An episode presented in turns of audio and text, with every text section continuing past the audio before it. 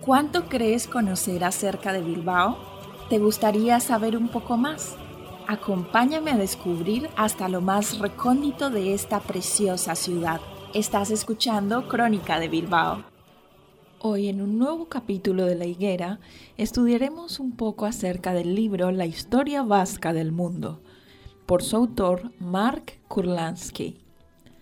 En su introducción nos habla acerca de la isla y el mundo, los vascos forman uno de los raros pueblos aislados sobre la faz de la tierra que difiere de sus vecinos en todos los sentidos, y su lengua, rodeada de lenguas indoarias, forma una isla en cierto modo comparable a las cumbres que todavía sobresalen del agua en una zona inundada.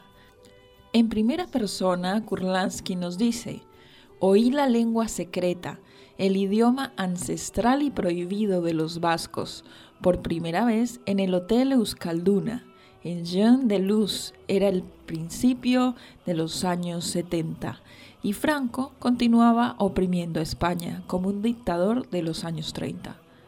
En mi condición de periodista, estaba interesado en los vascos porque eran la única noticia, los únicos españoles que se oponían a las claras a Franco pero si bien seguían hablando su lengua, no lo hacían delante de mí en Euskadi, donde unas pocas expresiones en euskera podían motivar un arresto.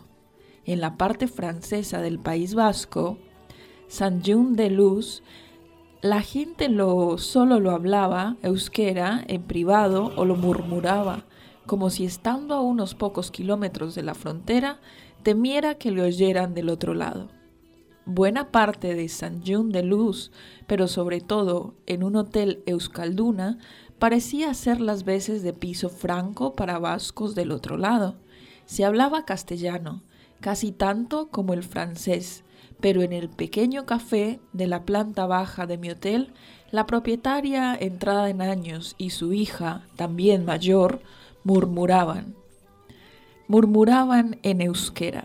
Al entrar yo en la habitación, me ofrecían una sonrisa amable, me sugerían algún restaurante o un paseo con vistas y reanudaban la charla en voz alta y en castellano o francés. Cuando abría la gran puerta de cristal y hierro, las oía de nuevo murmurando euskera. En mi primera visita a Saint-Jean-de-Luz, llegué en tren cargado de un pesado equipaje, Elegí el Euskalduna debido a su proximidad a la estación de ferrocarril, aunque también por sus precios módicos y por su situación en un edificio de piedra bello y antiguo que ostentaba una icurriña sobre la puerta de entrada y albergaba antiguos muebles vascos de madera en el interior. Regresé repetidas veces al hotel porque daba la impresión de ser un escenario de actividades interesantes.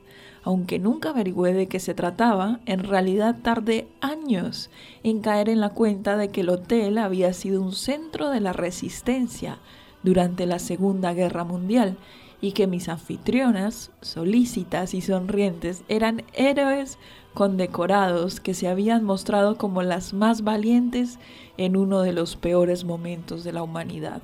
Hasta aquí leemos un poco acerca de la historia vasca del mundo según Mark Kurlansky en este episodio muy peculiar de Crónica de Bilbao. Os esperamos en una próxima emisión.